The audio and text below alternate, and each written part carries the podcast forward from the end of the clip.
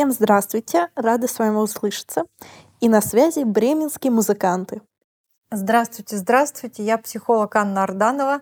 А бременские музыканты мы, вероятно, потому что не выходили в эфир целый месяц. В качестве извинения наша труппа может э, приложить только регулярные выходы в будущем. А дело все в том, что в течение прошлого месяца наша семья переезжала из одной квартиры в другую, а это, как вы знаете, приравнивается к трем пожарам один переезд. А у Лены были выпускные этого года экзамены в школе. И, к сожалению, никак не получалось собраться и выпускать подкаст. А последнее, что нас тоже немного сдерживало, то, что следующая наша тема — это наркотики, то, о чем мы будем говорить сейчас. Итак, с вами наш 18-й а, эпизод «Открытый разговор родителя с подростком», а мы начинаем. Первым вопросом, конечно же, я сразу же хочу спросить Лену, что ты знаешь о наркотиках? Конечно же. Про наркотики я знаю то, что есть, во-первых, различные виды, а, есть слабые наркотики, а, а есть сильные. Но каждый из них по-своему вызывает привыкание. И сильные наркотики, как правило, с первого так сказать, применения или же а, поедания, как еще можно про это выразиться? Да, наркотики по-разному употребляют, тут ты права. А скажи, пожалуйста, откуда ты это знаешь, эту информацию? Откуда-то из одного места или это такая общая информация отовсюду? Я бы сказала, что источник как, как такового нету, из которого я это все подчерпнула, как из Википедии, а, и вынула. Это скорее общепризнанный а, источник, как-то я начала говорить про это. А как ты думаешь, алкоголь, например, считается наркотиком? По сути говоря, наркотиком можно считать э, многие продукты пищевые, даже сахар можно считать наркотиком как таковым, который имеет просто более слабую а, действие на организм человеческий. Так и кофе можно считать наркотиком, так и алкоголь, что ближе всего на самом деле полагается именно к наркотикам. В общем-то, о своем я рассказывала сначала от самого а, легкого наркотика в кавычках, да, казалось бы, сильного. Уже хорошая вводная. Давайте теперь разбираться, что такое наркотики. Наркотики — это целая группа самых разных по действию психоактивных веществ, которые вызывают зависимость или привыкание человека с первого или с последующих приемов. При этом считается, во врачебной среде, что наркотики вызывают привыкание действительно с самого первого приема. А в народе, кстати говоря, считается, что зависимость к наркотикам возникает далеко не с первого раза. Главная цель нашего сегодняшнего эпизода не рассказать о том, какие бывают наркотики, хотя мы об этом тоже будем говорить, Главная наша цель — рассказать вам, взрослые, и вам, подростки, о том, что реально, какая опасность возникает от наркотиков, от их употребления, и что реально происходит с человеком, если он уже вступил на эту дорожку. И как все-таки бороться с тем желанием попробовать все эти разные наркотики. Для начала мы разделим наркотики на группы, чтобы и родители, и подростки понимали, что существует в мире. Итак, психоактивные вещества. Это в первую очередь, конечно же, алкоголь. То есть это уже психоактивное, наркотическое, аддиктивное, то, к чему привыкают вещество. Дальше у нас есть бытовые наркотики. Есть наркотики, которые прописывают врачи, например, при депрессии или при других заболеваниях, при синдроме дефицита внимания, например. Об этом я еще отдельно расскажу. Они как бы считаются более общепринятыми, более общедозволенными, хотя к ним тоже возникает привыкание. Следующая группа — это те самые запрещенные наркотики, которые по закону страны, в которой вы проживаете, запрещены. При их употреблении, хранении, распространении возникает уголовная ответственность. И есть еще так называемые дизайнерские или новые наркотики, которые еще не внесены в международный перечень запрещенных веществ, и, условно говоря, они все еще разрешены. То есть фактически за их употребление, хранение и все остальное уголовное наказание не возникает, по идее. Вот такая вот интересная классификация всех наркотических веществ. С чего бы ты это говоришь по идее? Ну, потому что их в какой-то момент достаточно быстро вносят уже в список запрещенных веществ, и они попадают в этот самый закон. Понятно, ребятки? Запрещает. Но есть очень много молодых людей, не только молодых людей, которые живут в погоне за вот этими дизайнерскими наркотиками, за этими новыми, еще не запрещенными психоактивными веществами. И на самом деле есть э, среди молодого поколения достаточное количество людей, которые считают э, а, подобные наркотики э, тем, что необходимо в жизни попробовать, так как мы же свободная страна. Ну, мы свободные страны, потому что я надеюсь, что нас слушают в разных странах. Самое главное, что я хочу сейчас в этом эпизоде подчеркнуть и сказать, что умалчивать тему в семье о наркотических веществах нельзя, потому что ваш ребенок, ваш подросток, если он выйдет на улицу без какой-либо действительно значимой, проверенной и полезной информации, он останется незащищенным в ситуациях, когда ему предложат то или иное наркотическое вещество.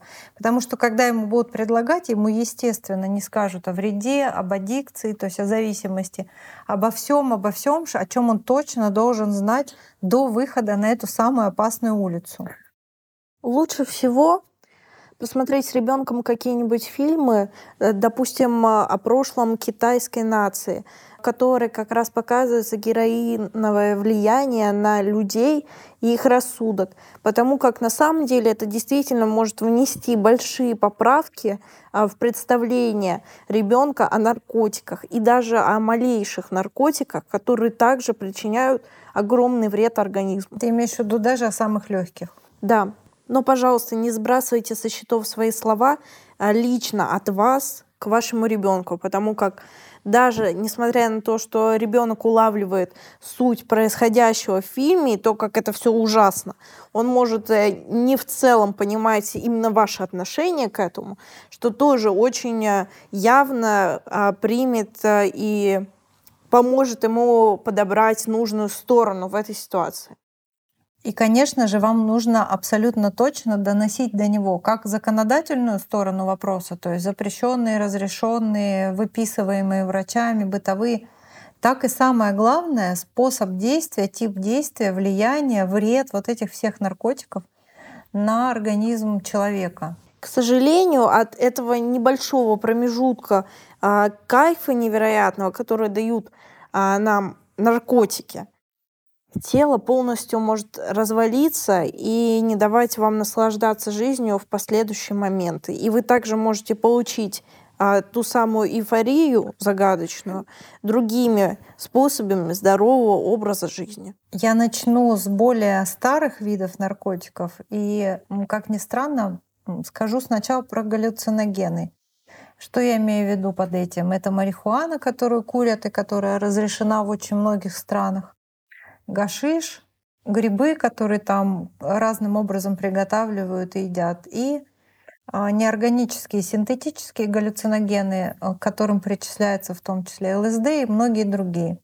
Что здесь э, важно понимать и знать, что так или иначе у людей слабых с точки зрения генозависимости привыкание возникает тоже с первого-второго приема, если мы про органические наркотики — а к синтетическим наркотикам всегда привыкание возникает с первой дозы. Имейте это в виду. Способ борьбы потом с этим привыканием, с этой аддикцией будет разный в зависимости от того, как долго человек принимает эти галлюциногены. Но по большому счету все равно эта метка, так называемая метка у психики, метка у нервной системы, она останется. То есть человек И после приема уже никогда не будет прежним. И не думайте, что избавиться от этого так будет просто. Да, мы сейчас не будем уходить в разговор о том, как от этого избавляться, потому что это не тема подкаста, но это действительно большая проблема. И галлюциногены приносят состояния, которые внешнему окружению будут заметны. То есть если у вас галлюцинации, то это заметят все. И родители, которые хотят узнать, принимает ли его ребенок э, наркотики, может уже по типу поведения понять, э, принимал ли ребенок галлюциногены. Допустим, ваш ребенок смотрит в стену три часа, а когда вы его зовете, откликается странными звуками. Мне кажется, это уже точка возгорания. Это подозрительно. Но есть много других наркотиков, которые совершенно неопределяемы по поведению, и мы сейчас про них тоже поговорим. А я на самом деле и не подозревала, что есть наркотики, а, которые мы не способны определить по типу поведения человека. И сейчас для меня это будет тоже новость. И все же, я думаю, никто из нас не хочет стать галлюционирующим идиотом в этой вселенной. Поэтому берегите себя и своих близких. И даже если вы хотите уйти от реальности, есть множество других способов. Давайте Например, продолжим. какие? Например, почитать книгу, посмотреть э, не только развлекательный, но полезный фильм, допустим, я бы сказала, про природу, про историю, на каком-нибудь другом языке, да просто сериал. Или заняться творчеством, хобби, спортом. Сейчас мы поговорим про группу наркотиков, которые прописывают врачи. Странное сочетание, но это действительно так. Есть тип наркотиков, транквилизаторы они называются, которые, если у человека страхи, фобии, тревожности, обессивно-компульсивные состояния, раздражение, если агрессия, если суицидальные мысли возникают у людей, то этим людям очень часто уже в течение последних 20 лет на Западе, ну и в России тоже, прописывают транквилизаторы. Это отдельная категория веществ, которые людям такими наклонностями, которые я сейчас выше перечисляла, с такими диагнозами, очень сильно облегчают жизнь. И даже в Америке есть такое понятие Adderall Generation. Это люди, которым прописывали препарат Adderall, который, собственно, и помогает справляться с этими тревожными и другими расстройствами. Только не думайте, что вы сами себе доктор и можете прописать себе такое вещество. Вот здесь важнейший момент возникает. Если наркотик, который вы принимаете, вас прет, даже если его прописал вам доктор, значит, это уже наркотик для вас, а не лекарство. Лекарство должно давать облегчение. Если вам прописал доктор Адерал или похожие препараты, то оно должно давать облегчение, но не переть вас. Вот в этом разница. Слово прет, понятное дело, что означает. То есть давать что вот же? этот дополнительный кайф. Но что Понятно. транквилизаторы делают? Они поднимают настроение, улучшают активность э, мышления, они создают возможность коммуницировать легче. То есть они дают какой-то дополнительный эмоциональный подъем. Дофамин. Мы не будем сейчас, опять же, углубляться в нейрофизиологию и в эндокринологию, как они работают. Мы должны заострить свое внимание, что если действительно у вас такая психофизиология, и вам врач прописал этот препарат, то вы должны четко отслеживать разницу состояний в момент, когда они начинают уже приносить вам излишнее удовольствие, вам нужно снова возвращаться к врачу. А если вы просто в качестве наркотика используете эти все препараты, то, ребята, задумайтесь сильно-сильно, насколько ужасно вы будете чувствовать себя, когда вам придется с него слезать. Поскольку и транквилизаторы, и все остальные препараты абсолютно точно разрушают все тело, разрушают печень, разрушают почки — у всех этих препаратов есть огромный объем побочных эффектов. Подумайте над тем, если бы какой-нибудь демон предоставил вам выбор между а, долгой а, и местами счастливой, а местами не очень жизнью, в которой у вас есть возможность быть супер счастливыми по вашему выбору, и несколькими буквально-таки, возможно, месяцев а, счастья невероятного, после чего вас сломает и вы будете несчастны оставшееся время. Что бы вы выбрали? Неизвестно, что бы мы выбрали, но самое главное, что это тоже препараты, которые вызывают привыкание, и надо стараться максимально избегать этих препаратов. Эти препараты не являются галлюциногенами, и человек, если он хочет скрыть от кого-то, что он принял этот препарат и принимает его, то он вполне себе может аккуратненько это дело маскировать. Помните те самые желтые таблетки, которые завирусились э, в Ютубе под э, видом хэппи, так сказать, таблеток? Да, это именно про то. И на самом деле для людей, что прописаны эти таблетки, а, и имеет свойство именно облегчения, это хорошо. Но в случае этих видео был показан второй вариант, о котором рассказала моя мама. Давайте пойдем дальше. Если вы хотите и имеете подозрение о том, что ваш ребенок принимает какие-то транквилизаторы или следующий тип наркотиков, я буду говорить про стимуляторы, то вы можете аккуратненько смотреть ему в глаза и смотреть, насколько расширены у него зрачки.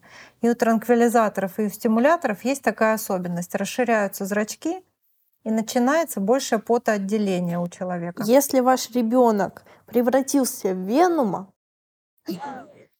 это можно распознать, если внимательно присматриваться к человеку, потому что эти наркотики и та, и другая группа воздействуют на симпатическую нервную систему. Вы можете наблюдать за вторичными проявлениями, чтобы проверить свои подозрения.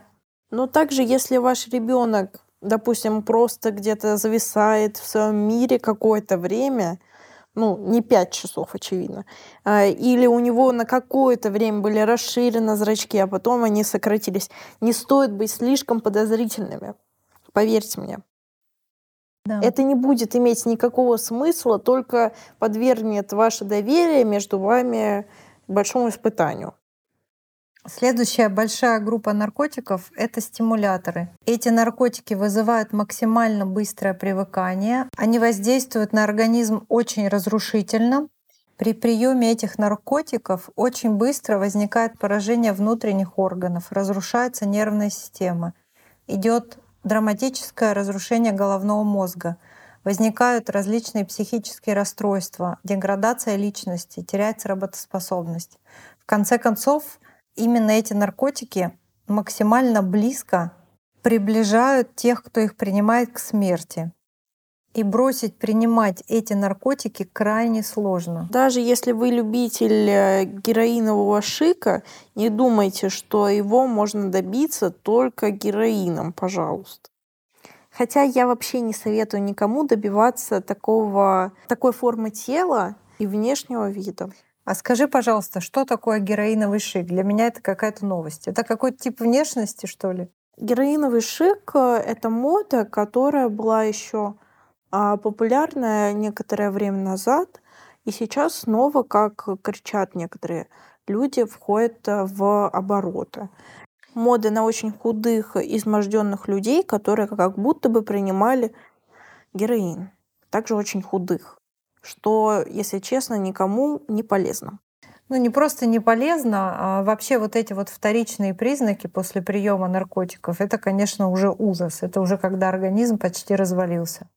Поймите, что такое состояние внешности не признак успеха, а признак конца успеха, так сказать. Подводя итог этого блока, скажу вам, что стимуляторы — наиболее опасные психоактивные вещества — и к ним относятся, например, метамфетамины, мефедрон, T3-ММА, наркотик под названием ДОП, МДМА, соли МДМА и еще целый ряд э, в народе так или иначе называемых веществ. Но все это синтетические стимуляторы, которые воздействуют на симпатическую нервную систему, повышают адреналин и дофамин. И даже если вы уже погрязли в том, что начали какое-то употребление наркотиков, вы все еще можете выбраться на а, путь, в котором вы будете себя чувствовать намного лучше и увереннее, и избавляться от этого. Для начала обратитесь к своим близким, чтобы они вам помогли. И поверьте, если вы испытываете чувство стыда или позора от этого, что они узнают про то, что вы употребляли, это меньше из зол, чем продолжать в том же духе. И они все равно в какой-то момент это узнают, просто даже по вашему внешнему виду. Я еще обязательно должна сказать о том, что есть такая группа наркотиков, так называемые бытовые наркотики. Это токсины. Это, конечно, самая страшная, самая дешевая и самая ужасная э, аддикция, когда нюхают клей, бензин, лак и все остальное. Действие всех этих токсичных веществ на организм также драматично ужасно, как и стимуляторов. Тема наркотических веществ очень обширна. Пожалуйста, помните, что надо об этом знать, говорить, понимать, знать, как распознать это в своем ребенке и подростке. И Помните, в знакомом. Что есть очень разные э, психоактивные вещества, и даже алкоголь к ним относится. Еще одна важная вещь, которую обязательно донесите до своего ребенка. Если принимать комбинации разных веществ, например, курить траву и пить алкоголь, то действие может быть совершенно непредсказуемым. Допустим, вы упадете в обморок прямо на улице. Да, очень часто все эти вещества, употребление этих веществ может привести к неприятным последствиям, попадание в ДТП, другие опасные ситуации. Также хочу сейчас рассказать немного совсем о людях, что в основном а, считают, по моему мнению, что наркотики являются а, тем, что лучше всего попробовать в жизни, потому как мир огромен и свободен, и мы умрем. Очень скоро. Виду, что все равно все мы смертные, поэтому можно и наркотики попробовать. Да. К сожалению, таких людей в новом поколении все-таки намного больше, чем хотелось бы говорить, так как а, подобные крылатые фразочки у нас летают намного чаще, чем это было в прошлом. И я хочу сказать, что личности такие в основном именно те, кто считают, что мы все равно умрем, и если мы это не попробуем, то это будет большим упущением. Лучше все объяснять таким людям наглядно и понятно, что упущением будет, если они умрут после употребления наркотиков. Вот на этой совершенно нерадостной информационной ноте мы будем заканчивать наш сегодняшний эпизод. Нерадостный, потому что мир становится свободнее, информации больше, наркотиков придумывают все больше и больше. Но у нас всегда есть возможность И при этом коммуницировать всех, что это намного безопаснее, чем некоторые мы думаем. Хотя это не так. Коммуницировать со своими детьми, я продолжу свою мысль о том, что это вредно, то есть информационно противостоять тому, что происходит. Большое спасибо, что вы все еще с нами, что вы доверяете нам, ждали наш подкаст. Это был 18 эпизод о наркотиках. Тяжелый выпуск. Мы готовились к нему, мы к нему пришли. И услышимся через неделю. До свидания. А теперь мы точно услышимся. До свидания и удачной недели.